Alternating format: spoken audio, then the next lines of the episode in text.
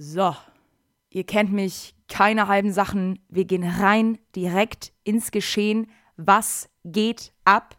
Ihr geilen Leute. Es ist wieder soweit. Die Alte sitzt wieder vor den Turning Tables, ja. Ich bin wieder in meiner Küche mit mir allein, nur mein Mikrofon und ich.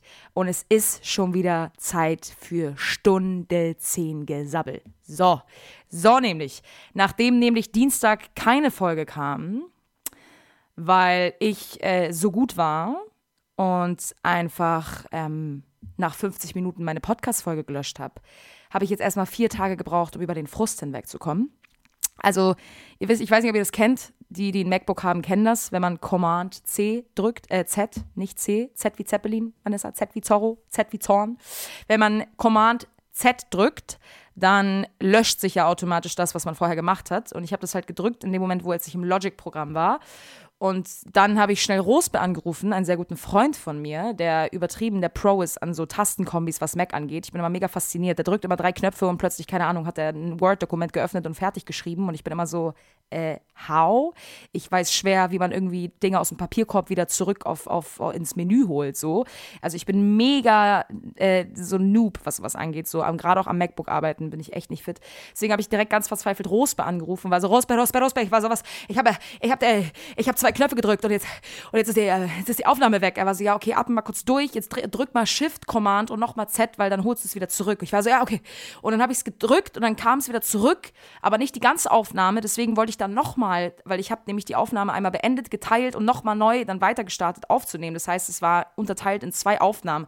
Und ich habe dann die erste wieder zurückgeholt und wollte dann die zweite auch zurückholen, weswegen ich dann nochmal die gleiche Tastenkombination gedrückt habe. Digga, bei dem Mal hat er das Shift aber nicht genommen, weswegen er die andere Aufnahme wieder gelöscht hat. Ich war so, nein, Rosbitz ist sie wieder weg. Er war so, ja, aber das Problem ist, du kannst es nur einmal machen. Also wenn du einmal das machst, dann holst du es zurück und wenn du es dann wieder löscht, dann hast du halt ein Problem. Und ich war so, nein.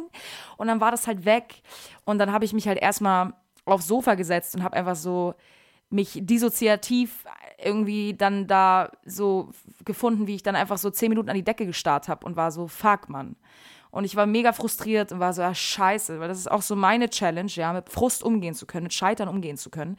Äh, ich habe echt eine ganz, ganz kleine bis keine Frustrationstoleranz und das muss ich jetzt einfach mal ganz offen hier spreaden. Äh, ist einfach so. Ist definitiv mein größtes Learning, Leute.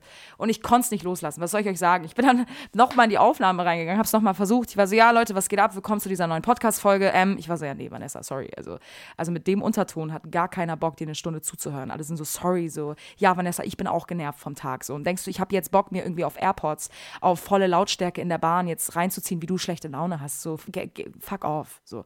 Deswegen habe ich es dann gelassen. Ja, ich habe es einfach losgelassen. Ich war so, okay, soll nicht sein. Soll nicht sein, sein nicht sollen, ja. Und habe es dann einfach gelassen und war dann so, ja, ist gut, dann mache ich es halt ein anderes Mal. Äh, das Ärgerliche war dann eben einfach nur, dass den Tag später meine Weisheitszähne entnommen wurden und ich erstmal die ersten zwei Tage flach war. Ähm, also ich äh, habe mich dann erstmal ausgeruht. Ich hatte zum Glück nicht solche Hamsterbacken wie alle anderen. Ich habe echt wahnsinnig schlimme Horrorstories gehört und dachte so, oh nee, Digga, jetzt zwei Wochen nur irgendwie Suppen essen und im Bett liegen und voll suffern und Pain und, und mein Gesicht ist eh schon so breit, Digga, und dann kriege ich noch voll die dicken Wangen so und sich einfach nur aus irgendwie wie, weiß ich nicht, wie, wie, wie, wie heißt denn der nochmal? Ähm, hier Quadratkopf Larry. ich dachte echt so, nee, Digga, ganz ehrlich, ich bin dann einfach nur noch. Aber zum Glück, ihr Lieben, zum Glück, zum Glück ist alles gut gelaufen. Mir geht's super. Meine Wangen, Backen, was auch immer. Äh, die Seiten meines Gesichts waren nicht geschwollen. Ganz im Gegenteil. Ist alles, alles top. Ich fühle mich super, ich fühle mich frisch. Ich habe gestern schon eine ganze Pizza gesnackt, Digga. Drei Tage nach Weisheitszahnennahme war ich so erstmal dicke Burrata-Pizza. Da kenne ich nix. Kenne ich nix. Schön Knoblauchöl, zack, Chiliöl, bam, schön Oregano, bis man den Belag nicht mehr sieht. Schön grün, grün. Ich möchte Garten Eden auf der Pizza. Und zwar volles Programm. Also ich habe richtig Gas gegeben. Äh, und habe mir dann eine Pizza reingefahren. Klar, musste ein bisschen aufpassen mit den Nähten hinten noch. Aber ihr kennt mich doch. Ich kann das auch selber einschätzen. My body, my temple, I know my grandson. So, da kann der Doc mir auch nichts erzählen. Hab mir auch den Tag vorher auch ein paar Bier gegönnt. So. Also so, also so verantwortungslos, wirklich. Aber ich habe da vollstes Vertrauen. Ich fühle mich super. Äh, und und äh, genau, deswegen in dem Sinne, ich bin wieder am Start, ich bin da, ihr Lieben, wir starten rein in eine neue Folge. Ich danke euch für eure Geduld, ich danke euch für euer Verständnis. Es ist doch ätzend, ja, ich mache euch heiß, ich poste in der Instagram-Story, Leute, es kommt eine neue Folge, ich bin motiviert, ich hab Bock, Digga, und dann kommt einfach nichts. Und alle sind so, du lässt uns fallen wie eine, nicht wie eine heiße Kartoffel, Digga, wie einen heißen Sack Kartoffeln, einen ganzen, Sack habe ich fallen lassen. Und der hat alle erschüttert also weiß nicht, ob euch das so wichtig ist jetzt, dass euch das so mitnimmt, aber, aber so ein Schuldgefühl hat es in mir ausgelöst. Ja, ich war so, Vanessa, du hast die Leute hängen lassen. Du hast sie hängen lassen. Du hast sie hängen lassen, alleine im Wind. Hingen sie dort und schwebten in der Ungewissheit, wann eine neue Folge kommen würden, tun, sollten. Ja, ihr merkt schon, wie bin ich drauf? Komisch, ich weiß es nicht. Viel los. Ich sitze hier in meiner Küche. Ich hole euch ja immer ab ähm, in was für einer Situation ich mich befinde. Ich sitze in meiner Küche, vor mir jeweils zwei Vasen mit Tulpen, die eigentlich schon hätten vor drei Tagen weg, weggeworfen werden sein müssen, tun. Äh, sind ziemlich verwelkt, aber ihr wisst doch, ich erkenne die Schönheit auch in vergänglichen Dingen. Ja? Ich erkenne die Schönheit auch in Dingen, wo andere sie nicht mehr sehen. Und es liegt definitiv nicht daran, dass ich zu faul bin und einfach den Fakt ignoriere, dass die Tulpen schon längst nicht mehr gut sind. Nein, eventuell liegt neben der Vase auch eine rote Beete, die vergammelt seit einer Woche. Und auch die hätte ich längst entsorgen müssen. Aber nein, ich tue es nicht. Direkt daneben, Digga. Ne, ein Kohlrabi, der auf jeden Fall auch nach Erlösung schreit und sagt, ich möchte einfach entsorgt werden. Bitte pack mich in den Biomüll. So, das ist, glaube ich, mit Abstand der traurigste Obst- und Gemüsekorb, den ich je in meinem Leben gesehen habe. Er sieht einfach aus nach rotten, rotten past life. Ja, es ist einfach vorbei. Es ist, es ist, ich glaube, das ist direkt das Erste, was ich gleich tun werde, wenn ich diese wundervolle Podcast-Folge hier abgerappt habe werde ich mich erstmal meinem Obstkorb widmen, weil das ist ja wirklich einfach nur unangenehm. Diese rote Beete sieht echt aus wie so ein richtig verschrumpelter Hoden einfach. Also einfach mal so als Fact an euch, ich weiß nicht, ob ihr es wisst, aber lasst ihr eine rote Beete vier Wochen liegen, dann sieht sie eins zu eins aus, wie so ein Hoden von so einem Wildschwein. Ich weiß nicht, wie ein Hoden von einem Wildschwein aussieht, aber ich glaube so. Wenn ich mir vorstelle, wie ein Hoden von einem Wildschwein aussieht, dann so, glaube ich. So ein schrumpeliges, braunes Ei. Und zu meiner Rechten habe ich ein Getränk. Äh, ich bin gerade nicht mehr so auf dem Tee-Grind. Ja, der Frühling ist da, Digga. Sobald äh, die Temperaturen zweistellig werden, werden alle Packungen, Teepackungen einfach konsequent weggeschmissen. Ich bin so, mit Tee habe ich erstmal nichts mehr zu tun. Nur noch Limonade. Tee ist ja super flexibel einsetzbar, ne? Das heißt, ich koche mir zwar einen Tee, aber ich knall zwei Eiswürfel rein. Ich mache mir dann einen Iced Tea, ja? ein Iced Tea, weißt du, ein Tee mit dem Eiswürfel mache ich mir dann. Aber deswegen, Tee ist super flexibel einsetzbar. Ich äh, trinke aber keinen Tee auch kein Iced Tea. Ich trinke heute eine Magnesium-Brausetablette, ihr Lieben. Und da frage ich mich nämlich auch immer, ist das wirklich so gesund, wie es zu, zu sein scheint? Ja, weil da steht ja wirklich groß drauf, Zink plus Vitamin C, mit allen Vitaminen versorgt für den Tag. Und ich bin so, kann etwas, was sich so ungesund anfühlt und so ungesund aussieht, wirklich so gesund sein? Ja, also ich habe hier wirklich dieses urinähnlich gefärbte Getränk in meinem Glas, das sich gerade so innerhalb von 60 Sekunden aufgelöst hat, wie so eine, Brau ja, so eine Brausetablette, die einfach so eine chemische Reaktion erzeugt und plötzlich so schaumig wird und dann trinke ich das und bin so, Digga, und das soll mir jetzt Vitamine geben? Ich bin so, irgendwie ist das für mich, beißt sich das. Irgendwie stimmt da für mich was nicht. Also so ein richtig, richtig gutes Gewissen habe ich dabei nicht, aber ah, es schmeckt. Das ist so die Limonade für Arme. Das ist so eine Studentenlimonade. Digga, kannst du dir keine, keine Cola-Kisten und so leisten? Ja, ich habe ja auch Freunde von mir, die haben ja, du kommst zu denen nach Hause, die sind so, hey, willst du was trinken? Müsst ja voll gerne, nimm Leitungswasser. Nee, nee, ich habe Club Mate, ich habe sonst auch eine Fritz Zitrone, ich habe auch Fritz Rhabarber, ich habe auch äh, Fritz Apfelkirsch Holunder. Ansonsten hätte ich auf jeden Fall auch noch äh, aus Mexiko so eine ganz spezielle Limonade da. Ich bin so, äh, sorry, warum hast du eine Minibar, Digga? Meine Gäste kriegen, das höchste der Gefühle ist, ist äh, Leitungswasser, das irgendwie mit, mit, mit, einer Scheibe Zitrone. Aber alles drüber hinaus ist einfach, ist einfach zu viel gefragt. Also ich muss sagen, in dem Game bin ich noch nicht so stark. Ich bin noch nicht so eine gute Gastgeberin, was Getränke angeht. Also ich habe oft auch mal einen Snack da, ja, ich sorge eigentlich immer für ein paar Nüsschen und so. Aber Getränke, da lege ich noch nicht so viel Wertung rein. Deswegen so Leute, die so Getränke haben, so eine, so wirklich Getränke anbieten können, wenn man bei denen zu Gast ist. Ich muss sagen, das ist schon, das ist für mich so ein, das ist für mich was sehr Erwachsenes. Das ist für mich was sehr Reifes, ja. Also an alle da draußen, die eine Minibar haben, äh, ich, ich, ich schenke euch sehr viel Anerkennung. Bei mir kriegt ihr nur, Digga, Brausetabletten mit Zink und Vitamin C. Das ist so das, was ich euch anbieten kann. Ja, also ich habe so eine kleine Sammlung an Brausetabletten. Ich kann dir anbieten Magnesium, ansonsten habe ich auf jeden Fall noch Vitamin D mit Grapefruit-Geschmack. Äh, und nicht nur, dass du einfach eine leckere Limonade hast, hast du einfach direkt, Digga, deinen Vitaminhaushalt für heute irgendwie aufge aufgedeckelt. Ist doch super. Ist doch mega. Ich sorge mich um dich. Hey, ich sorge mich um dich. Bei mir kriegst du nicht Clubmate mit Zucker. Bei mir kriegst du Vitamine, mein Bester. Ich sorge mich um dich. Ich möchte doch, dass du gesund bleibst. Hey, der Winter, du weißt doch, das Immunsystem. Wir müssen uns doch alle wieder fit kriegen für den Sommer. Deswegen, heute bei mir lecker Brausetablette habe ich Bock drauf. Finde ich super. Die Farbe ignoriere ich einfach. Ähm, und ja, ihr Lieben, was, was soll ich sagen? Ich, ich habe mir wieder super viel aufgeschrieben. Ihr wisst ja, ich habe meine kleine Notiz immer bei, bei, beim iPhone, in meinem iPhone, auch eine super App, Notiz-App, ja, du kannst da eine To-Do-Liste ready machen, Digga, du kannst da, kannst da Dokumente einscannen, du kannst da, kannst da alles machen. Ich weiß nicht, ob du da, kannst ja wirklich, wahrscheinlich auch Dokumente fälschen damit. Das ist einfach eine super App, ja, du kannst ja super viel Stuff damit machen. Und deswegen notiere ich mir da immer so, was mir so im Alltag auffällt oder wenn ich irgendeinen Gedankengang habe, bei dem ich denke, so, ah, ich glaube, das könnte vielleicht jemandem helfen da draußen, wenn ich das teile. Also ganz davon unabgesehen, dass ich hier einfach hier auch reinsabbel, ist eigentlich fast immer mein Approach, wenn ich eine Folge aufnehme, zu sagen, was kann ich thematisieren, was könnte den Leuten helfen? Was ist gerade bei mir präsent? Was sind das für Themen, mit denen andere sich vielleicht auch auseinandersetzen, wo es irgendwie wichtig wäre, mal zu sagen, so, Diggy, you are not alone. So, wir sind alle zusammen in diesem Boot, ja, das irgendwie droht zu sinken, aber nein, so, es sinkt nicht. Es sinkt einfach nicht. Deswegen ähm, habe ich mir einiges aufgeschrieben und habe auch so ein bisschen was festgestellt. Ich, ich weiß nicht, ob ich damit alleine bin, und ich will jetzt erstmal eine Frage in die, in die Runde hier stellen, ja. Ich, äh, wir machen jetzt mal einen seichten Start. Ich habe auch ein paar Themen für heute vorbereitet, die etwas schw nicht schwerer sind, aber die ein bisschen tiefgründiger gehen, ja. Wir gehen wieder so ein bisschen in die menschliche Psyche, wir gehen wieder so wieder so ein bisschen in die, in die, in die Wahrnehmung des Körpers und wie wir die Wahrnehmung des Körpers oder unsere in, eigene Intuition ähm, unterdrücken und deswegen in unserem Kopf dann ein Konflikt entsteht, der dann auch mit Wut und so gefüllt ist und Unklarheit und das eigentlich dann so diese Wut ist auf uns selber. Aber da will ich gar nicht zu tief drauf eingehen, weil das kommt noch, ja, kleiner Vorgeschmack, kleiner Cliffhanger.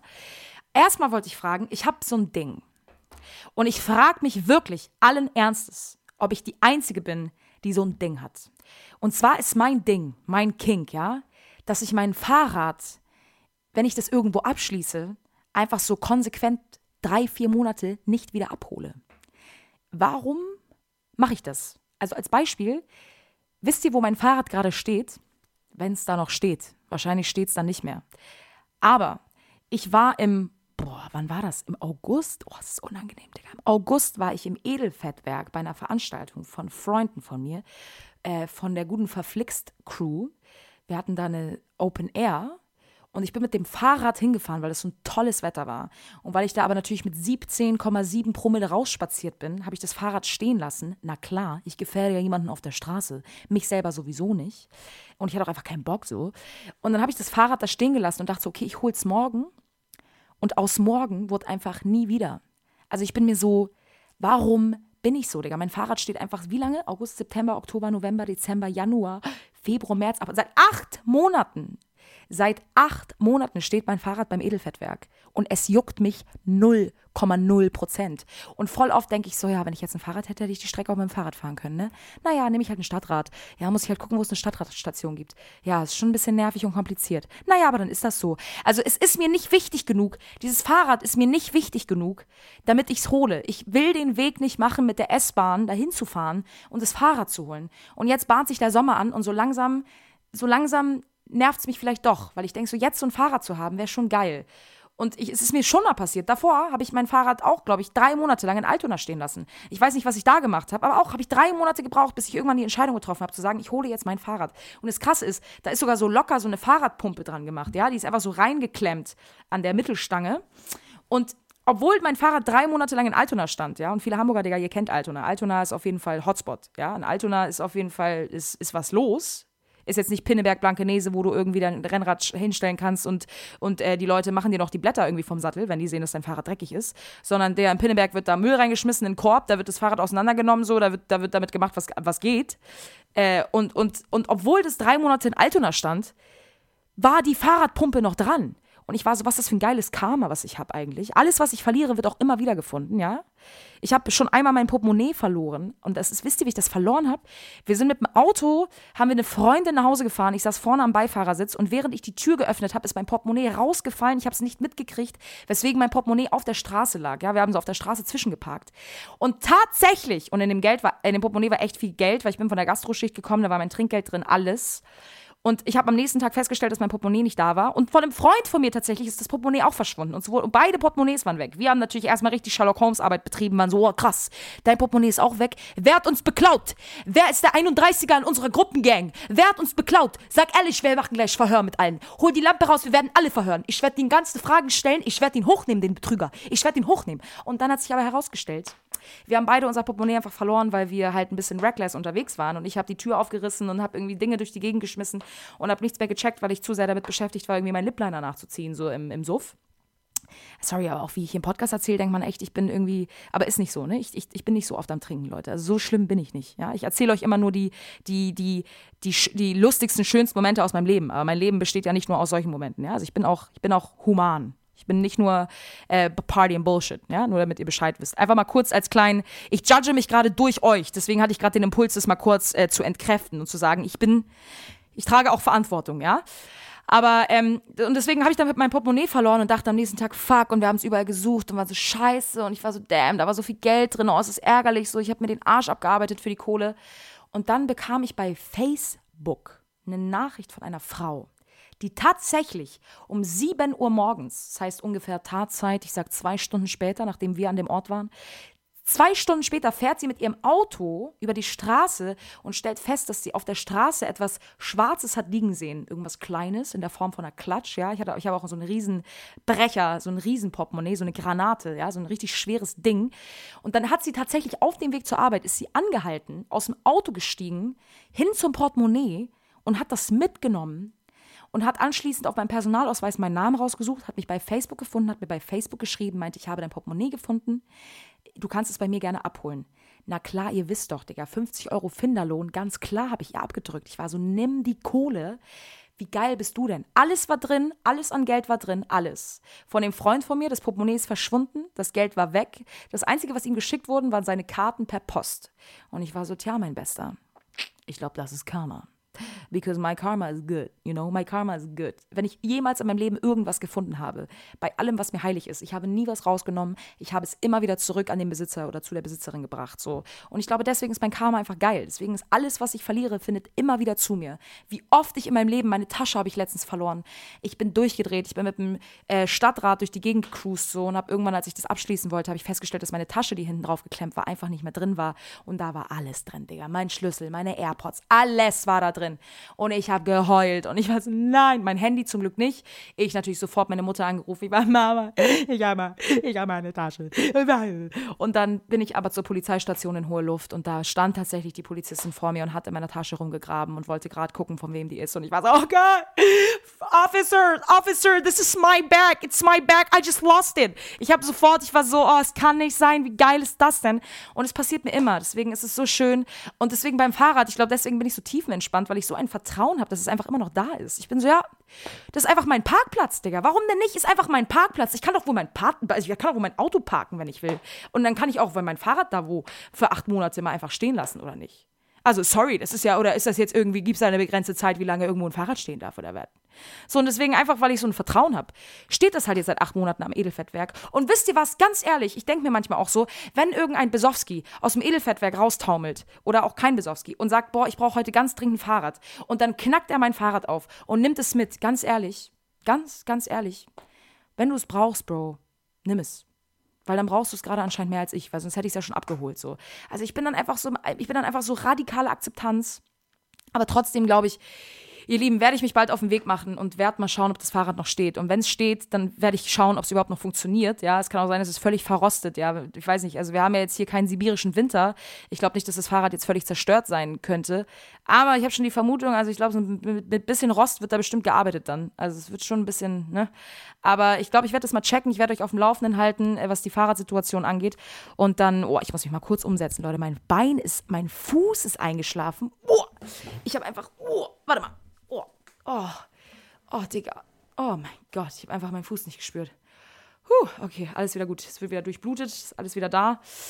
Aber ja, ich werde mich mal um die Fahrradgeschichte kümmern und werde da mal schauen, dass ich das finde, weil es ist mir schon wichtig. Ähm, nee, ist mir ja nicht wichtig, ist völlig gelogen. Aber mir wäre schon wichtig, dass ich ein Transportmittel habe jetzt für den Sommer. Ne? Also bevor ich mir jetzt ein neues kaufe irgendwo. Außer jemand von euch sagt, er hat ein Fahrrad. Ich habe nämlich auch derbe Bock auf ein Rennrad, muss ich sagen. Ich habe extrem Lust auf ein Rennrad. Da habe ich mich in der Vergangenheit nie getraut, weil ich dachte, nee, ich kann damit nicht fahren und dann knalle ich da über und mache irgendwie so ein Backflip Overdeck irgendwie an der Sternschanze mit meinem, meinem Schnellrad. So, es muss einfach nicht sein. Und einen Helm will ich irgendwie nicht tragen, weiß nicht, das, da bin ich einfach ein bisschen zu eitel für. Können mich Leute jetzt auch für verurteilen, so macht es mir egal. Prallt ab, prallt ab, Leute, ist mir egal.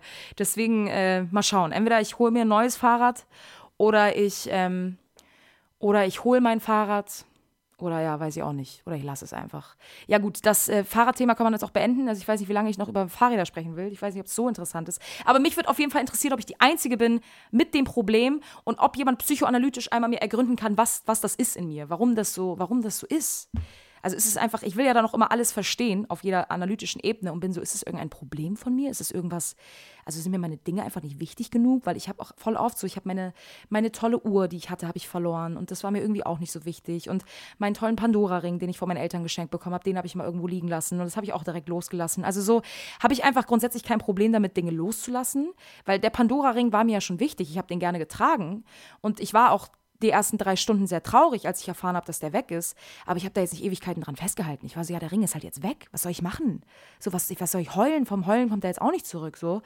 Äh, deswegen, ja, weiß ich nicht. Vielleicht sind mir die Dinge einfach nicht wichtig genug oder ich habe einfach nicht so ein Problem damit, Dinge loszulassen. Aber würde mich mal interessieren, was euer Take dazu ist, ähm, warum, warum ich so bin und ob es euch genauso geht. Aber ja, irgendwie gibt es so bestimmte Dinge, die ich irgendwie seit letzter Zeit auch tue, die mir so auffallen. Hm.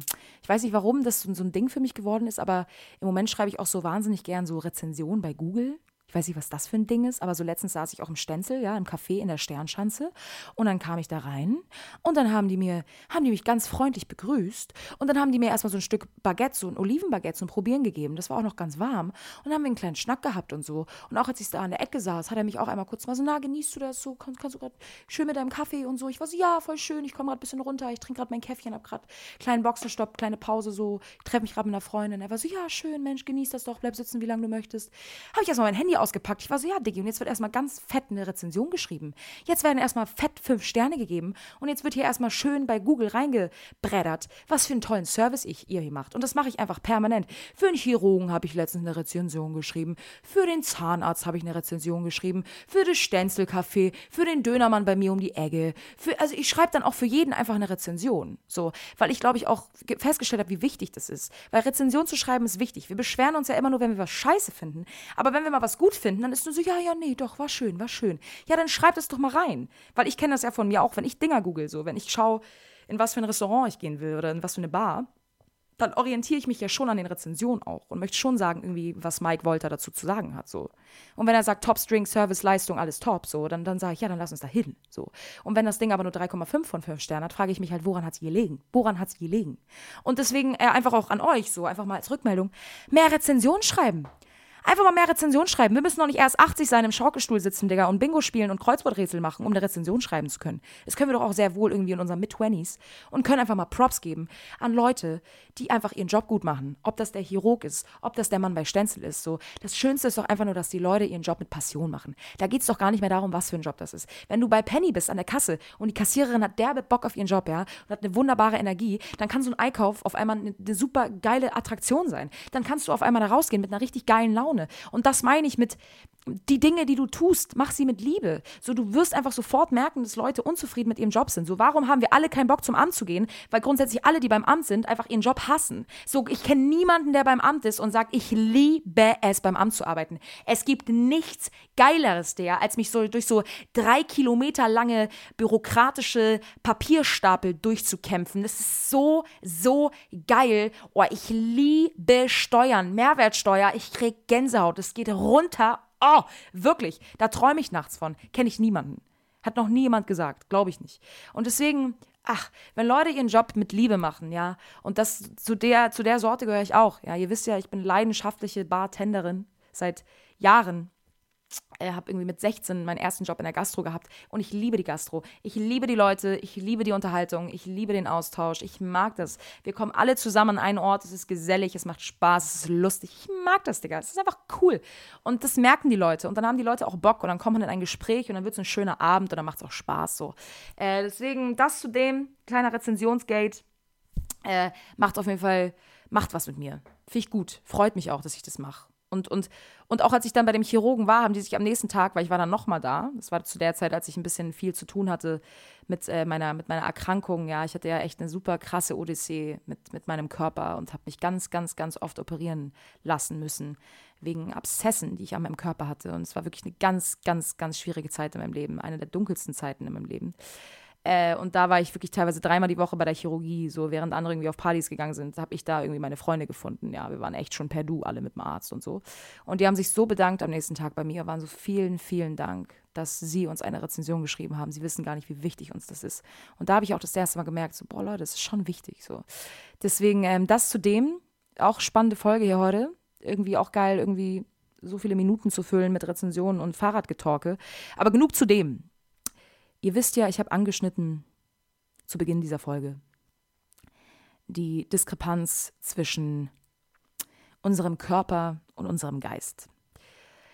Ich befinde mich nämlich wieder in so einer Lage gerade. Also ich merke, dass viel bei mir los ist und ich, ich, ich, bin ja der, ich bin ja der Meinung, dass Menschen in unser Leben geschickt werden, um uns etwas beizubringen, um uns etwas zu lehren, um uns, um uns etwas in uns zu zeigen, uns den Spiegel zu halten. Ja, weil jeder Mensch, den wir in unser Leben ziehen, das ist ein Spiegel unserer selbst. Wenn wir eine toxische Beziehung führen, dann zeigt uns das, was für einen Wert wir für uns selber haben, weil wir uns dazu entscheiden, in so einer Beziehung zu bleiben. Ja, wir können den anderen dafür verurteilen und können sagen, du bist daran schuld, dass ich mich so fühle, aber das stimmt nicht, weil du bist diejenige, die die Verantwortung dafür übernimmt, zu bleiben in einer Situation, in der du unglücklich bist, aber glaubst, das ist die Liebe, die du verdient hast, deswegen gehst du nicht und ziehst nicht früh genug deine Grenze. So. Und jeder Mensch in deinem Leben, ob das Freunde sein mögen, whatsoever, zeigt dir immer wieder, in was für einem Gemütszustand bist du, inwiefern hast du deinen Scheiß aufgearbeitet, so für was für eine emotionale Offenheit bist du da, so für was kannst du committen. Und ähm, deswegen sind auch irgendwie in den letzten Monaten viele Menschen in mein Leben getreten mit verschiedensten Themen, die ganz, ganz viele mir ausgelöst haben, die viel hochgeholt haben in mir, viele alte Wunden in mir auch getriggert haben, äh, die viel auch mit meinem eigenen Selbstwert zusammenhängen, die viel damit zu tun haben, dass ich mir die Frage stelle, so was will ich, was brauche ich, was für eine Art von Beziehung wünsche ich mir, ja? Also sowohl eine freundschaftliche Beziehung als auch eine Liebesbeziehung. Einfach grundsätzlich, wie gehe ich auf Menschen zu, was für eine emotionale Tiefe äh, wünsche ich mir von Menschen, was für eine emotionale Tiefe kann ich aber aber auch geben, ja. Und ich glaube, dass ich ähm, die letzten Monate auch mich viel, viel zurückgezogen habe. Ich war viel in meinem Schneckenhaus, was natürlich auch sehr daran lag, dass ich solche Struggles hatte mit meinem Körper, ähm, und da natürlich auch ganz, ganz viel zu kämpfen hatte mit meinem eigenen Selbstwert, weil ich natürlich das sehr über meinen Körper ergründet habe. Und ich habe, ich werde ehrlich sein, so, ich war von Abszessen überlagert. Ja, ich hatte offene Wunden und, und Narben an meinem Körper bis heute, die mich wahnsinnig an mir haben zweifeln lassen. Und ich habe mich zurückgezogen in mein Schneckenhaus. Ich wollte mich auf gar keinen Fall angreifbar machen. Ich wollte mich auf gar keinen Fall vulnerabel zeigen. So, ich war in einem absoluten Tiefpunkt in meinem Leben. Und ich kann an einer Hand abzählen, wie viele Menschen damit inbegriffen waren in diesem Prozess. So, ich habe jeden von mir abgekapselt. Ich habe jeden von mir weggedrückt. So, ich wollte auf gar keinen Fall, dass Leute mich in diesem Zustand sehen. Ich wollte nicht, dass Menschen meinen Körper in diesem Zustand sehen. Ich wollte dieses perfekte Bild aufrechterhalten von mir, von meinem mentalen, von meiner mentalen Gesundheit und von meiner ja, physischen Gesundheit und ähm, habe deswegen einfach vermieden, in Kontakt zu gehen. Ja, ich hatte keine Liebesbeziehung. Ich bin ehrlich zu euch, ich hatte auch keinen Sex. So, ich, ihr wisst, Digga, ich packe hier alle auf, alles auf den Tisch. So, ihr wisst, ich mache da keine Geheimnisse draus. Ich habe einfach, ich habe mich einfach zurückgezogen. Ich war einfach traurig. Ich war einfach mit mir und ich war einfach in kompletter Iso, Iso, Isolation mit mir selber. Ja, und ähm, irgendwann habe ich mich gefragt, woran das lag. Und ich hatte einfach wahnsinnig große Angst davor, dieses Risiko einzugehen, verletzt zu werden. Ja, ich wollte einfach für mich war die Welt da draußen etwas, etwas Gefährliches. Für mich war die Welt da draußen äh, eine potenzielle Gefahr für mich und meine Gefühle, weil ich dachte, dass niemand mich sieht und niemand, äh, ja, meine Gefühle respektiert. Also unterbewusst, ja. Es war natürlich jetzt nicht in meinem Bewusstsein. Das kann ich jetzt im Nachhinein reflektieren, nachdem ich mir die Situation nochmal so ein bisschen durch den Kopf gehen lasse. Aber in der Situation, Situation akut ähm, war definitiv für mich einfach die Welt da draußen eine große Gefahr. Und jetzt bin ich einfach immer wieder an so einem Punkt, wo ich so merke, wow, Vanessa, aber dadurch nimmst du dir einfach so eine riesengroße Erfahrung deiner selbst, weil wir uns eben nur durch den Kontakt mit anderen kennenlernen, weil wir nur durch die Konfrontation mit anderen an unsere Grenzen kommen und dadurch aber auch lernen, was unsere Grenzen sind, wie wir geliebt werden wollen, wie wir respektiert oder wie wir behandelt werden wollen. Ja, das können wir uns zu Hause irgendwie intellektuell zusammenbauen und können uns darüber Gedanken machen, aber in der Praxis selber, da fängt das Training an, Digga. In der Begegnung mit anderen, da ist es wirklich die Tatsache, Tatsache, dass du definitiv dich wirklich in dem Moment mit deinen eigenen Gefühlen auseinandersetzen musst und nicht nur irgendwie mit einer These in deinem Kopf, was wäre, wenn. Und deswegen habe ich einfach echt auch zu Beginn dieses Jahres gesagt, ich habe gesagt, ah, ich habe derbe Bock, mich wieder zu verlieben. Ich weiß, schwierig, das immer so vorher zu sagen, aber ich habe es einfach ans Universum geschickt. Ich war so, ich suche jetzt nicht, ich lade mir jetzt nicht, Digga, Hinge, Tinder, Bumble, Shundle, Frundle, alles runter und date irgendwie, bis ich tot umfalle. Darum geht es mir gar nicht. Ah, ah. Ich würde mir schon wünschen, dass das Universum mir eine Person schickt, aber ich meinte, ich habe mal wieder richtig Lust, was zu riskieren. Ich habe Lust, mich zu verlieben ich habe Lust, mein Herz zu öffnen, ich habe Lust, einfach am Start zu sein, ja, ich habe Lust, einfach da zu sein und zu riskieren, ja, potenziell verletzt zu werden, weil verletzen tun wir so oder so. Wir sind Menschen, wir sind nicht perfekt, wir haben alle eine Geschichte, wir haben alle Ballast und wir haben alle unser Trauma. Und manchmal machen wir unbewusst Dinge, die andere verletzen, die, die wir aber gar nicht einordnen können, weil, weil wir einfach so sind und weil das für uns die einzig einzige Möglichkeit ist, damit umzugehen, mit bestimmten Situationen, ja. Aber deswegen ist es so wichtig, dass wir in Kommunikation gehen. Deswegen ist es so wichtig, dass wir Mitgefühl aufbringen, auch für die andere Person. Deswegen nicht unbedingt das, das, das, das Verhalten gutheißen und das irgendwie relativiert, dass Menschen so sind, wie sie sind, aber zu sagen, so, okay, Digi, du bist so, wie du bist, ich kann dich in dem Moment nicht ändern, aber ich will dich mal kurz wissen lassen, dass es für mich aber einfach nicht in Ordnung ist. So. Und äh, deswegen habe ich gesagt, ich hätte wieder richtig Bock, mich zu verlieben. Ich habe wieder Lust irgendwie auf eine Beziehung.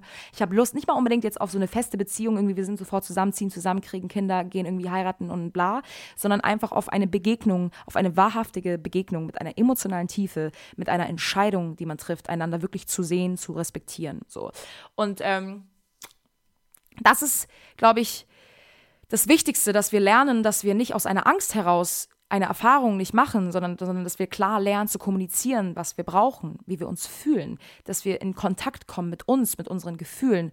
Und, und, und ich glaube, wenn, wenn, man, wenn man Menschen begegnet, ja, mit denen man wirklich wahrhaftig eine wundervolle Liebesbeziehung eingehen kann oder eine wundervolle Freundschaft, dann, dann kann einem das so eine Lebendigkeit geben. Ja, das ist so was Wunderschönes, weil du dadurch so in Kontakt mit dir selber bist und aber auch dadurch, dass du irgendwie diese Liebe für dich selber aufbringst, aber auch die Möglichkeit hast, den anderen mit so viel mehr Liebe und, und Vertrauen und Zuversicht zu sehen ja, weil eben so sehr wie ein Mensch lieben kann, so das sagt einfach immer wieder etwas darüber aus, wie er sich selber liebt und so die Art und Weise, wie, wie die Menschen kommunizieren können mit anderen, sagt einfach etwas über ihre Achtsamkeit und über ihren Bewusstseinszustand aus, so.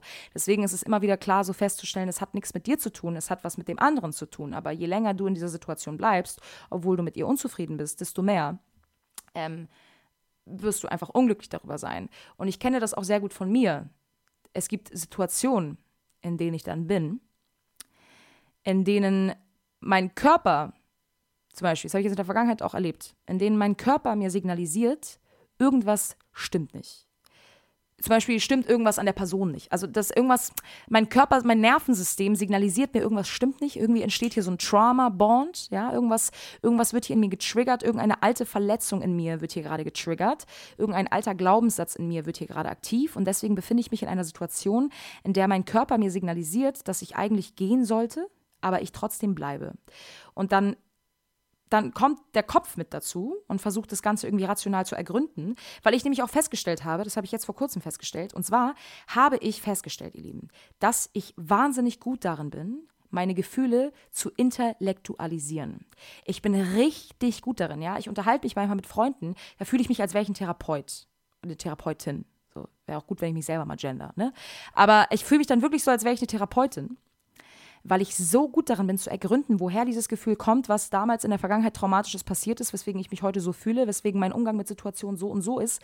Aber das eine ist ja, das rational zu verstehen und intellektuell irgendwie alles da so auf, ein, auf einem Silbertablett servieren zu können. Und das andere ist ja wirklich das Gefühl zu fühlen. Und ich habe ganz oft, ganz oft, nicht immer, Ganz oft Angst vor meiner eigenen Emotionalität, Angst vor meiner eigenen Tiefe, Angst davor, wirklich den Schmerz zu spüren, Angst davor, wirklich die Traurigkeit zuzulassen, Angst davor, wirklich verletzt zu sein, sondern ich bin einfach nur so, ja, war klar, dass er sich so verhält, weil es kommt da und da, weil er wurde damals von seiner Mutter verstoßen, deswegen macht er das so und so und deswegen behandelt er mich so und äh, weil ich eine Verlustangst habe und eine emotionale Unerreichbarkeit, löst es das in mir aus und deswegen bin ich traurig.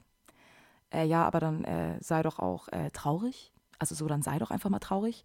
Weil wir können ein Trauma nicht, nicht, nicht, nicht, ähm, ähm, heilerisch fertig denken, sondern um ein, um ein Trauma loszulassen, um ein altes Gefühl in uns loszulassen, um alte Wunden heilen zu können, müssen wir die Gefühle fühlen. Wir müssen das Ding nochmal durchspielen, dem inneren Kind nochmal den Raum geben, den es damals nicht bekommen hat. Ja? Deswegen ist das innere Kind ja gefangen, weil es nicht gesehen wurde, weil es nicht die Liebe und, und den Raum dafür gekriegt hat, das rauszulassen, was es rauslassen wollte.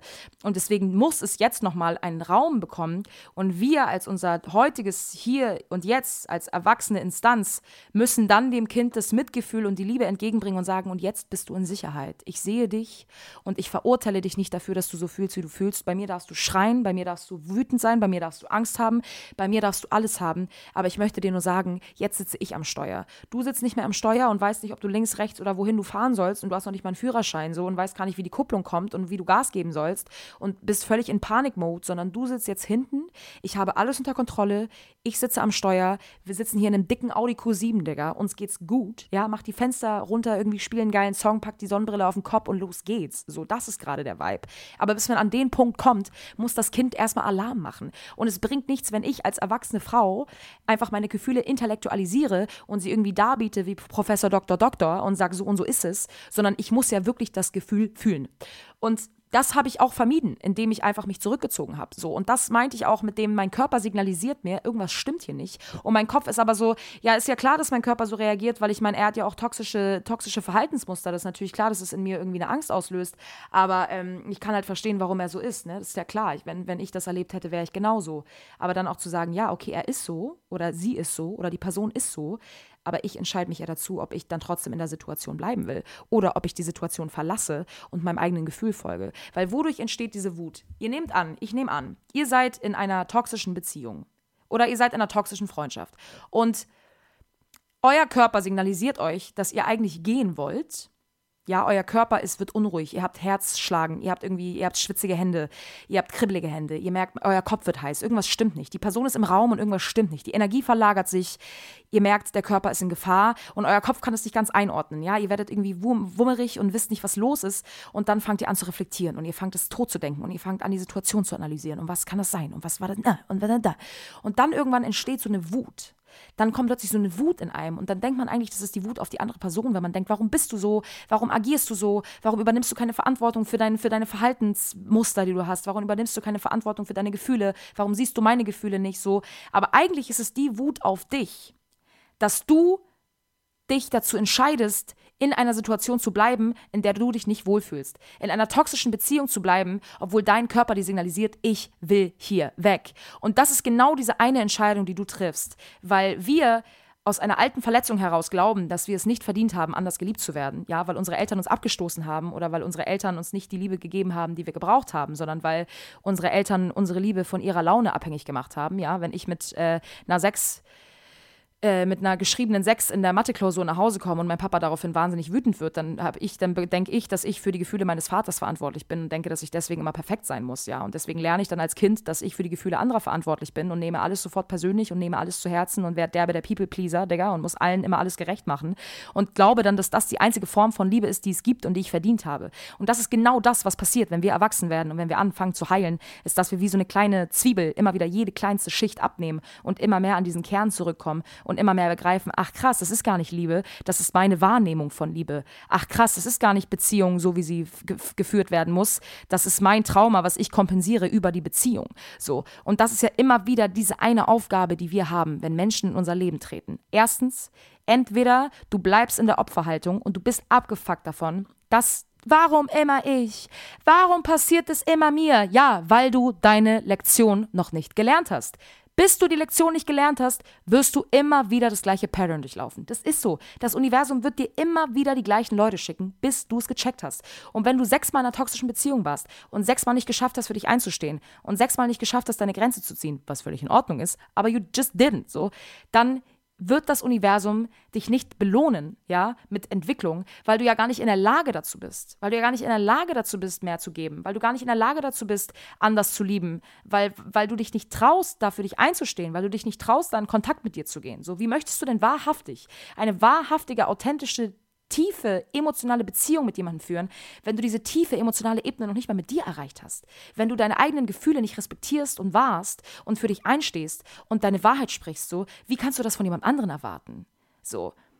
Wenn du einen Partner suchst oder wenn du dir einen Partner wünschst, dann schreib eine Liste mit all den Dingen, die du dir wünschst von deinem Partner. Mit all den Dingen. Und dann sei genau das. So. Und dann sei genau das. Und erst wenn du das bist, dann darfst du dich dahinstellen und sagen, so liebes Universum. Und jetzt würde ich gerne wen bestellen. So, jetzt würde ich gerne Mr. Mr. bestellen, ja, Mr. Right, Mr. Charming, Mr. Bachelor, Mr. Whatsoever. Hauptsache, Mr. Bitte lieb mich aus dem Herzen so. Und das müsst ihr einfach erstmal selber einfach äh, an, an die Tagesordnung bringen. Und genau an dem Prozess bin ich auch gerade. Ich bin so, ich möchte eine emotionale Tiefe. Und dann bin ich so, ja, Vanessa, aber hast du die emotionale Tiefe denn mit dir? Weil wenn wir mal ganz, ganz, ganz, ganz ehrlich zu uns sind, ja, ich werde jetzt ganz, ganz ehrlich zu euch sein. Wenn jetzt ein Kerl vor mir stehen würde und sagen würde, Vanessa, ich stehe mit beiden Beinen im Leben, ich bin bereit, ich möchte committen, ich bin am Start. Lass es uns versuchen. Ich sehe dich, ich bin da. Ich glaube, das wird mir wahnsinnig große Angst machen. Und da muss ich einfach mal richtig ehrlich zu mir selber sein. Und es ist nicht schlimm, dass ich das verbalisiere. Ganz im Gegenteil. Ich bin wahnsinnig froh um diese Erkenntnis. Ich bin wahnsinnig froh darum, dass das an, an die Oberfläche gekommen ist, ja, dieser Gedanke in mir, weil mir das die Möglichkeit dazu gibt, mir das mal anzugucken. So, warum würde mir das Angst machen? Aber deswegen, es kann nicht sein, dass ich das permanent von allen anderen erwarte und dann aber selber irgendwie das nicht mitbringe. So. Und dann führt man so Beziehungen mit Leuten, bei denen es dir null um den anderen geht, sondern es geht nur darum, von dem anderen gewollt zu werden. Weil wenn ich in eine Beziehung gehe, ja, aus einem, aus einem minderen Selbstwertgefühl heraus, dann möchte ich mit dir in eine Beziehung treten und möchte von dir gewollt werden, damit du mir spiegelst, dass ich was wert bin. So ganz einfach. Und wenn ich nicht alleine sein kann und wenn ich mit meinem Selbstwert struggle, dann hüpfe ich halt von einer Beziehung zur nächsten, weil ich über diese Menschen meinen eigenen Selbstwert gespiegelt bekomme, weil ich mir das selber nicht geben kann, sondern weil ich dadurch, dass ich von denen gewollt werde, dadurch, dass ich die approache und dadurch, dass die, ähm, ja, sich in mich verlieben, bekomme ich die Bestätigung, ah ja, ich bin was wert. Und sobald sie sich dann aber verlieben, hau ich ab, weil dann ist das Ding ja durchgespielt. Deswegen, es geht mir ja nie um die andere Person. Es geht mir ja nie um die Person. Es geht mir ja immer nur um mich selbst. Es geht immer nur um meine eigene Bestätigung. Und das ist das, was wir, das wir verstehen müssen, wenn wir in so eine Beziehung treten mit solchen Leuten. Es hat nie was mit euch zu tun, weil es ging nie um euch. Diese harte Realität müsst ihr einfach leider schlucken. It was never about you, it was only about them. Boom. Und wie willst du ehrlich Menschen begegnen? Wie willst du eine ehrliche Beziehung führen zu jemandem, der dich nicht sieht und der dich nicht hört? Und das Schönste in der Beziehung ist doch, Leute, wir gehen niemals perfekt und geheilt in eine Beziehung. Das ist ganz, ganz normal, dass wir alle irgendwie an uns zu arbeiten haben oder an uns arbeiten dürfen, wollen, können, sollten, ja.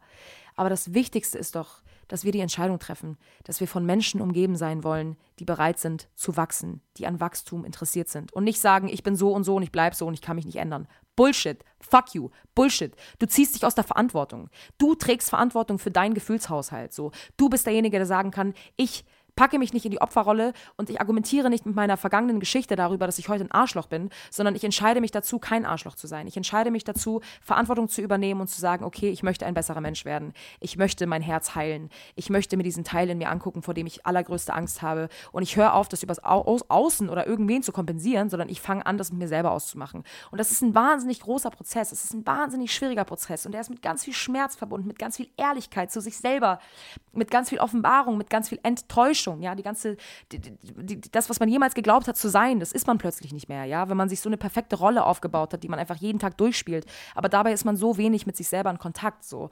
Und das ist dieser einzige große Wunsch, den ich habe an mich, an meine Freunde, an meine Mitmenschen, an alle da draußen, zu sagen, ich bin interessiert an Wachstum. Und wenn ich dann in eine Beziehung trete mit jemandem und mich jemand verletzt, das Einzige, was ich mir wünsche, ist, dass ich das Vertrauen habe in dem Moment in der Beziehung, dass ich mir den Raum nehmen kann und sagen kann, so mein Lieber, hör mir mal zu du bist, wie du bist. Aber ich möchte dir sagen, dass ich gerade stark verletzt wurde von dem, was du gesagt hast. Auch immer in Ich-Botschaften zu sagen, ich fühle mich mit dem, was du gerade getan hast, fühle ich mich nicht gesehen und nicht respektiert. Und ähm, ich, ich, ähm, und es löst einfach etwas in mir aus, es wird etwas in mir getriggert. Und dann geht es eben darum, dass dein Gegenüber nicht sagt, oh, du übertreibst voll oder dich irgendwie gaslightet oder irgendwie deine Gefühle relativiert, sondern sagt, okay, ich höre dich, ich sehe dich, hol mich ab, was geht in dir vor? Ich habe mit meiner, mit meiner Entscheidung, mich so zu verhalten, war meine Intention nicht vielleicht dich zu verletzen, aber ich verstehe, dass du eine andere Wahrnehmung der Realität hast als ich. Ich verstehe, dass du deine eigenen Themen hast und ich verstehe, dass ich auch nur ein Mensch bin, der, der Fehler machen kann und der manchmal auch Dinge unbewusst tut. Und anstatt mich da aus der Verantwortung zu ziehen und zu sagen, nein, nein, nein, du bist schuld, zu sagen, okay, wir gehen hier in ein offenes Gespräch, nicht der eine ist schuld und der andere nicht. Es geht nicht darum, einen Schuldigen zu finden, weil sowas ist auch nie mit einem Schuldgefühl verbunden. Es geht hier um einen ehrlichen Austausch unserer Gefühle. Es geht hier um einen ehrlichen Austausch beieinander, dass wir beieinander sind und den anderen in seinem Gefühl hören, sehen, respektieren. Ja, und das wünsche ich mir. Und das sind genau die Themen, die gerade aufkommen bei mir, dass ich sage, Vanessa, erkenne deinen eigenen Wert, erkenne, was du vom Leben willst, erkenne, wie du geliebt werden willst, erkenne, was für Freundschaften du führen willst und dann sei genau dieser Mensch. Aber um genau dieser Mensch zu sein, gehört dazu auch, dass du Dinge tust, die, ja, die vielleicht manchmal schwerfallen. Und zwar in schwere, schwere Gespräche zu gehen. Und zwar deine Grenzen klarzusetzen. Und zwar für dich einzustehen. Ja, ich kriege die größte Anxiety, wenn ich weiß, dass ich für mich einstehen muss, weil ich, weil ich so Angst davor habe. Weil ich, weil ich die letzten Jahre immer dachte, dass ich verantwortlich bin für die Gefühle meiner Mitmenschen. Ja, als meine Eltern sich geschieden haben, so ich war sechs Jahre alt, Leute, da war, da war, da war, da war richtig Alarm zu Hause. Und das Einzige, was ich wollte, war einfach alles glatt zu biegen. So, ich wollte einfach für jeden da sein, ich wollte einfach nur Harmonie. Meine Mutter hat mir das auch gesagt. Sie war so, ich bin da mit meinen fünf Jahren rumgelaufen im Haus, während die sich gestritten haben. Und ich war so, wir müssen eine Familie bleiben. So. Das habe ich gemacht, Digga. Ich war, ich, war, ich war fünf Jahre alt. Ich wusste doch auch nicht selber. Ich wusste doch auch nicht, was los ist. So. Ich wollte doch einfach nur, dass wir einfach wie immer zusammen am Tisch sitzen, sitzen irgendwie unsere Schnitzel mit Kartoffel essen und ich von meinem, von meinem Kindergartentag erzähle und mein Papa von der Arbeit und irgendwie alles gut ist. Aber so war es eben leider nicht. Und dann habe ich halt angefangen zu lernen, dass ich für alle Verantwortung übernehmen muss und dass ich auf gar keinen Fall irgendwie meine eigene Meinung sagen darf, sondern dass es immer darum geht, irgendwie, dass alle anderen glücklich sind äh, und dann erst bin ich glücklich. Aber so ist das, das ist einfach nicht the case. Aber es geht eben darum, dass ich nicht sage, naja, deswegen bin ich so und deswegen bleibe ich so. Nee, es geht darum, sich das anzugucken, das durchzuspielen und nochmal zu fühlen, diese Schmerz, diese Schmerzen von diesem Kind, wie traurig das ist, wie traurig das ist über das Ende der Beziehung ihrer wunderbaren Eltern, so. Wie traurig das ist über die Streitigkeiten, die stattgefunden haben, wie traurig das ist, dass sich plötzlich so ein Ego eingemischt hat in unser Familienleben, so. Und dass plötzlich daraus irgendwie was ganz hässlich, dunkles, dunkles, ekliges wurde, so. Und das ist der Prozess, in dem ich stecke. Ich durchlaufe erstmal einfach diese, diese Gefühle, ja, ich durchlaufe einfach erstmal diese, diese Erfahrungen, die ich gemacht habe als Kind. Und gebe den, den Raum, den es braucht, um das dann heilen zu können. Und das ist gerade der Prozess. Und ich glaube auch, das muss passieren, damit das Universum mir anschließend Menschen schicken kann in mein Leben, mit denen ich dann wirklich wahrhaftig authentisch begegnen, denen ich begegnen kann. So. Und deswegen, ihr Lieben, ihr kennt mich doch. Ich hatte die Erkenntnis, dass ich meine Gefühle intellektualisiere, ja, aus einem Abwehrmechanismus heraus, aus einem Selbstschutz heraus, um mich den Gefühlen nicht zu stellen. Und deswegen habe ich mir gedacht, weil ganz viele von außen denken so, wow, Vanessa, boah, du bist so geheilt. Boah, krass, du hast das ja echt so gecheckt. Nee, Leute, ich habe gar nichts gecheckt. Ja? Nur weil ich die Fakten sehe, heißt nicht, dass ich irgendwas emotional hier gecheckt habe. Ich bin genauso unwissend wie, wie Leute, die das vielleicht nicht so gut verbalisieren können wie ich. Ja? Und deswegen, aber weil ich natürlich sofort gedacht habe, Leute, da, müsste, da muss direkt was gemacht werden, habe ich gegoogelt habe ich gegoogelt und war so, was kann man machen? Wie kann ich den Zugang zu meinem Körper bekommen? Wie kann ich da in Kontakt kommen mit meinem Körper? Wie kann ich das therapeutisch aufarbeiten? Und ich habe gegoogelt, habe alles eingegeben auf meiner tollen MacBook-Tastatur. Command Z, Digga, Z wie Zorro, Z wie Zahn, Z wie Zentimeter. und äh, und habe dann geguckt. Und es gibt eine es gibt eine sogenannte Therapie. Also es gibt zwei unterschiedliche Therapieformen. Und zwar gibt es einmal so eine, so eine somatische Therapieform und dann gibt es eine sogenannte biodynamische Körperpsychotherapie.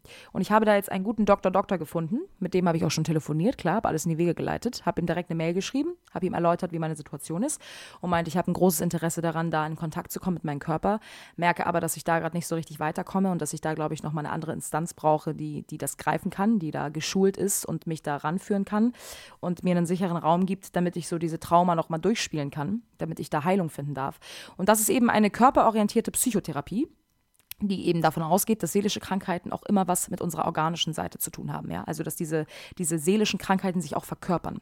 Und ähm, deswegen wurde eben diese vielfältige Therapie entwickelt die unter anderem auch so mit so, ich, ich lese hier gerade ab, während ich spreche, ne? ich, ich, ich werde euch jetzt nicht hier was vormachen. Ich habe die Seite gerade geöffnet. Und zwar ist es unter anderem eine äh, Therapie, die mit stressregulierenden Massagen arbeitet und auch belastende Ereignisse, die zu dem Zeitpunkt der Erfahrung nicht genügend verarbeitet werden konnten, äh, okay, nochmal. Also, belastende Ereignisse, die zum Zeitpunkt der Erfahrung nicht genügend verarbeitet werden konnten, hinterlassen Spuren im Körper und beeinflussen so unser Denken, Handeln und Fühlen. Dies kann zu chronischen Verspannungen oder anderen körperlichen und seelischen Symptomen führen. Die Methode arbeitet tiefenpsychologisch fundiert und nutzt die Körperwahrnehmung zum Aufdecken unbewusster seelischer Prozesse. Weil was ich ja mache, während ich mit meinem, während ich meine Gefühle intellektualisiere, bin ich ja im Denken und, und intellektualisiere sie rational und bin dadurch ja nicht mehr in Kontakt mit meinem mit meinem Gefühl. Aber ein Gefühl ist ja nichts, was man denkt. Ein Gefühl ist etwas, was du fühlst. Ein Gefühl ist etwas, das spürst du im Körper. Das ist eine Wahrnehmung im Körper. Und das ist eben genau das, was man wieder aufbaut. Der, das Vertrauen zum eigenen Körper, dass man, weil das hat, das bedeutet ja auch einfach, dass ich mich in meinem Körper nicht sicher fühle. Dass irgendwas, dass die Beziehung zwischen mir und meinem Körper gestört ist an irgendeinem Punkt, dass da irgendwo eine Verbindung fehlt, sodass ich mich nicht traue, mich dem Gefühl wahrhaftig hinzugeben und, und, mich, und mich da so reinzulegen, ja, sondern ich bin im Kopf, weil ich weiß, weiß, in meinem Kopf kann ich alles fertig denken, so, da bin ich in meiner Komfortzone, da weiß ich so, da bin ich in Sicherheit. Aber in meinem Körper bin ich genauso in Sicherheit. Aber irgendwas in mir glaubt nicht in Sicherheit zu sein. Deswegen vermeide ich eben genau in diesen Prozess einzusteigen. Und was er eben macht in dieser Psychotherapie, also es geht darum, eben nicht nur belastende Themen, nicht nur darüber zu sprechen, sondern sie eben im Körper, im Inneren zu erleben, zu fühlen und dann zu verstehen. Und diese Balance zwischen dem Ausdruck von Gefühlen und Gedanken und der Reflexion des eigenen Erlebens sorgt eben schrittweise für eine Verarbeitung und für eine sanfte Auflösung von Stress, Anspannung und Schmerz. Und er meinte eben deswegen, hier steht noch, ich begleite sie verlässlich bei belastenden Ängsten, Depressivität und Schuldgefühlen, aktuellen Konflikten oder Lebenskrisen, der Aufarbeitung belastender Erfahrungen, anhaltender Unruhe, psychosomatischen Beschwerden oder Schmerzen, Beziehungsproblemen und Probleme im Kontakt mit anderen Menschen, geringem Selbstwertgefühl und mangelndem Selbstvertrauen. Und da war ich so, Digga, da will ich gar nicht lang fackeln, da bin ich am Start. Bei dieser kleinen, äh, Stichpunktliste kann ich mal kurz ein paar Dinge abhaken. Da sage ich nicht nein, da sage ich danke, mein Bester. Und habe ich da direkt angerufen, den Herr Dr. Wiegel, war am Telefon und sagt so, passen Sie mal auf, Herr Dr. Doktor. Ich sage, ich brauche Sie. Ich brauche Sie aber ganz dringend. Ich möchte heilen, ich möchte authentisch sein, ich möchte tiefgehend fühlen. Und ich, ich habe ja schon viel aufgearbeitet, ja, ich habe die letzten Jahre viel Arbeit geleistet, aber es reicht noch nicht. Der Weg wird nie zu Ende gehen. Es ist immer ein fortlaufender Prozess. Es hört niemals auf. Es ist nicht so, dass wir irgendwann aufwachen und sagen, ja gut ja, 17. Juni 2054. Heute ist der Tag, heute bin ich geheilt. Mega. Ich hab's erreicht. Aber jetzt bin ich Buddha, ich setze mich nur noch irgendwo in die Natur und meditiere die nächsten 20 Stunden und bin einfach happy. So, das wird einfach nicht passieren. Und deswegen äh, bin ich natürlich immer wieder auf der Suche nach verschiedensten Approaches, wie man solche Traumata angehen kann. Und dann gibt es eben noch das sogenannte somatische Coaching, was eben auch über so eine Körpergewahrsamkeit oder Körpergewahrsein äh, ja, guck, ich versuche das immer hier so ein bisschen mitzulesen und das zu verbalisieren, aber das kriege ich gerade einfach nicht hin. Also es geht um ein Körpergewahrsein in Kontakt mit deinem Inneren. Du deckst Verhaltensmuster als Körperhaltung auf und lernst, wie du über den Körper hinderliche Einstellungen verändern und neue hilfreiche Haltungen etablieren kannst. Unsere Geschichte ist nicht nur in unserer Psyche, sondern auf ganz besondere Weise auch in unserem Körper verankert. Im Somatic Coaching forschen wir gemeinsam nach Mustern und Blockaden im Körper und suchen mit Hilfe von Achtsamkeit, Atem und Körperübungen, so wie wenn es passt, mittels Berührung Berührung nach Wegen, diese Blockaden zu lösen, neue Haltung auszuprobieren und in Stocken geratene Lebensenergie wieder besser fließen zu lassen. Und das ist genau das, was ich möchte, das ist genau das, was ich mir wünsche und deswegen nehme ich das jetzt in die Hand. Ich möchte das gerne machen mit ihm zusammen. Ich werde euch definitiv äh, auf dem Laufenden halten. Ich habe jetzt nächste Woche, glaube ich, meinen Termin das Schöne ist eben auch, dass dieser gute Mann zweimal die Woche auch so ähm, Stunden anbietet, bei denen du, äh, glaube ich, so viel zahlen kannst, wie du kannst. Ja, also ich bin mir nicht sicher, aber ich glaube irgendwie einmal, einmal im Monat oder einmal im Monat oder sowas. Aber ich werde euch auf jeden Fall darüber aufklären. Äh, ich werde mal, ich werde, wenn ich weiß, wie es war, weil wahrscheinlich werden mir schon Leute schreiben, sagen, ja, gib mal, sag Bescheid, sag Bescheid, aber was, wenn es am Ende scheiße ist? Und dann schicke ich euch zu irgendwem, der scheiße ist. So. Deswegen gebt mir die Zeit, ich will einmal dahin, ja, lasst es mich einmal machen. Und wenn ich, wenn ich sage, boah, das ist krass, dann sage ich, Leute, los, hinder, hinder, hinder. Deswegen, ich bin sehr gespannt, wie es wird. Aber ich äh, bin auf jeden Fall Feuer und Flamme, Digga. Ich habe derbe Bock. Ich habe derbe Bock. Es, es soll einfach langsam wirklich wieder bergauf gehen. So, ich war die letzten Monate wieder voll in meiner, Isolation, Zurückhalten, Zurückgehen, Schneckenhaus, Verstecken Modus und ähm, möchte da jetzt aber nicht wieder in so eine ungesunde Manie rutschen und sagen, Wuh! sondern ich möchte da jetzt irgendwie wieder so eine gesunde Balance finden und trotzdem weiterhin in meinem heilenden Prozess bleiben und äh, irgendwie nicht jetzt so, gib dem Affen zuckermäßig irgendwie durch die Decke gehen, weil ich merke, boah, meine Laune geht wieder nach oben. So, sobald die Sonne rauskommt und der Frühling beginnt, bin ich voll am Start so und äh, fahre im Cabriolet irgendwie durch, durch Hamburg, sondern ähm, geht schon darum, dass, dass wir auch immer wieder so in dieses Bewusstsein kommen, immer wieder in die Präsenz und immer wieder in die Heilung einsteigen mit uns selbst. So, deswegen, das ist auf jeden Fall gerade der Grind, in dem ich mich befinde. Ähm, und ja, und kann euch natürlich nur, nur wünschen, dass ihr, dass ihr genau das Gleiche auch äh, macht und dass ihr genau die gleiche Heilung auch für euch findet. So. Aber ähm, eine Sache, gibt es noch, die ich mit euch teilen wollte. Ich merke, heute sind die Übergänge nicht so, nicht so fließend wie sonst, ne? Ich bin so gut abgehakt. Nächstes Thema. Ähm, eine Sache noch wollte ich auch noch mit euch teilen. Ähm, okay, also das auch abgehakt. Äh, genau, wollte ich noch mal fragen wegen Fahrrad, ne? Bin ich die Einzige, die eigentlich wie so ein Bedepperter das einfach fünf Monate stehen lässt? Ach so, nochmal, äh, Google-Rezension, kennt ihr das auch? Aber so, was ich auf jeden Fall noch mit euch teilen wollte, ja, ist, ähm, ihr wisst doch auch, dass ich, dass ich einfach sehr in, in Verbindung bin mit meiner, mit meiner spirituellen Seite. Ja, ich würde jetzt behaupten, dass ich eine starke Anbindung habe zu Uni zum Universum, insofern, dass ich auch immer wieder versuche, da in Kontakt mit meiner Intuition zu sein. Ihr wisst ja auch, ich habe euch schon mal abgeholt, ich bin ziemlich gut darin, Energien zu lesen im Raum.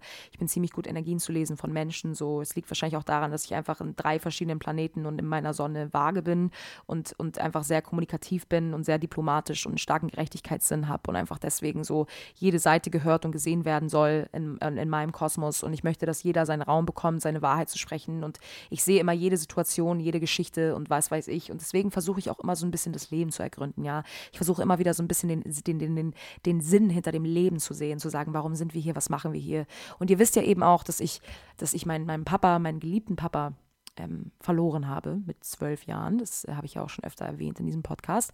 Und das war ja mitunter auch oft ein Grund für mich, äh, ja, von Verlustängsten geplagt zu sein und das immer wieder, ja, als Situation zu nehmen, um mich irgendwie, um mich, ja, um, um um mich als emotionales Wrack darzustellen, aber es ist einfach auch wieder so ein bisschen aus der Verantwortung gezogen, so, weil ich weiß, ich weiß, es ist passiert und ich weiß, es war ein wahnsinnig traumatisches Ereignis, aber irgendwann treffe ich auch einfach die Entscheidung dafür, ja, Verantwortung zu übernehmen und das aufzuarbeiten, so. Und da ist eben einfach noch ein kleines inneres Kind in mir, was nie trauern durfte und was sich nie getraut hat zu trauern und was auch viel Trauer noch nachholen muss, aber ich würde sagen, das innere Kind in mir hat auch schon sehr, sehr, sehr, sehr, sehr, wow, sehr viel getrauert und da möchte ich eben eine kleine Geschichte mit euch teilen, weil eine Freundin von mir letztens auch eine Geschichte mit mir geteilt hat und meinte, ach Vanessa, weißt du, das hat mich wieder daran glauben lassen, dass diese Seelen einfach nie verloren gehen, sodass sie einfach immer da sind und dass hier alles irgendwie zu einer bestimmten Zeit passiert und mit einem bestimmten göttlichen Plan oder weiß nicht, universellen Plan an, für die Menschen, die, die zu Gott irgendwie nicht so einen Bezug haben. Für mich ist das Wort Gott ja was ganz Wunderschönes, ja. Für mich, für mich ist Gott nicht irgendwas, ich gehe in die Kirche und bete irgendwie und Gott ist der, der mich von meinen Sünden befreit, sondern für mich ist Gott wie so eine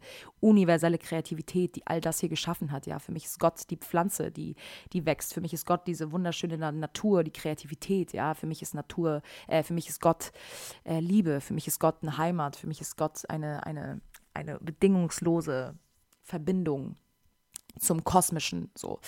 Und ähm, deswegen wisst ihr ja auch, dass ich, ich war ja auch schon beim Medium, ich habe ja auch schon zu meinem Vater gesprochen, ja, oder zu seiner Seele und bin da mit ihm in Kontakt gegangen und ähm, beschäftige mich viel damit. Ich beschäftige mich viel mit Nahtoderfahrungen, ich beschäftige mich viel mit, äh, mit, mit äh, mit ja, mit so transzendalen Zuständen, mit so Astralreisen und so, höre da viele Podcasts zu, gucke viele Interviews, habe mich viel auch mit Menschen unterhalten darüber und äh, es lässt mich einfach nicht los, ja.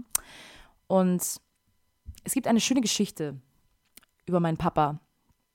Ähm, und zwar lag meine Tante ja, ihr wisst ja, ich habe ja seitdem ich klein bin immer viele Zeichen von meinem Papa bekommen. Ja, mein Papa hat immer irgendwie mit mir kommuniziert, weil es gibt eben verschiedenste Arten und Weisen, wie, wie die Seelen, die nicht mehr bei uns sind, versuchen mit uns zu kommunizieren.